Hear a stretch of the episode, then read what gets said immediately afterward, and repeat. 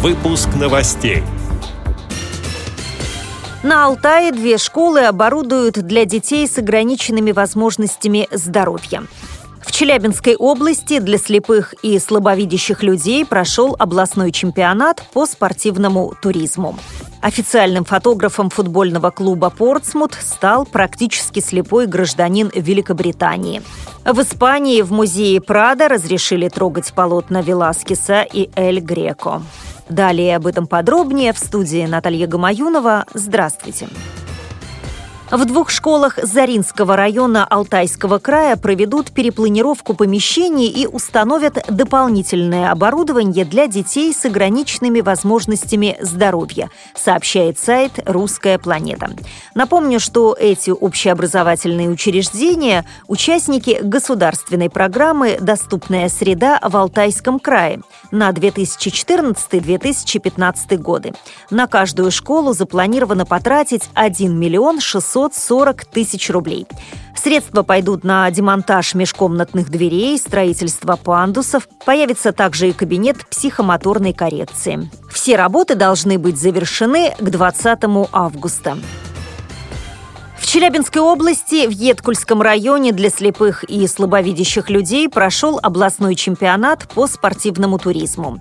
Мероприятие состоялось на берегу озера Круглое. В соревнованиях приняли участие более 70 человек из Коркина, Челябинска, Копейска, Чебаркуля, Верхнего Уфалея, Снежинска и Увельского и Едкульского районов, рассказывает председатель Коркинской местной организации ВОЗ Татьяна Плеханова. Три года назад мы приняли решение, что нужно проводить областной чемпионат по спортивному туризму так как наши представители с области, наши спортсмены съездили на Россию и поняли, что нужна подготовка и надо тренироваться на местах. Попробовали мы, нам это понравилось. И вот уже в этом году мы провели третий чемпионат. Третье место заняла команда «Муравейник» из Челябинска, второе досталось копейским натуральным туристам. Победителем чемпионата стала сборная «Торнадо» из города Коркина. В этом году нам удалось занять первое место именно Коркинской команде. Можно сказать, что наша команда в этом году очень серьезно отнеслась к этим соревнованиям, и с января месяца мы начали тренироваться по скалолазанию. Это нам очень многое дало в тренировке физической подготовке. Благодаря этому мы смогли добиться первого места.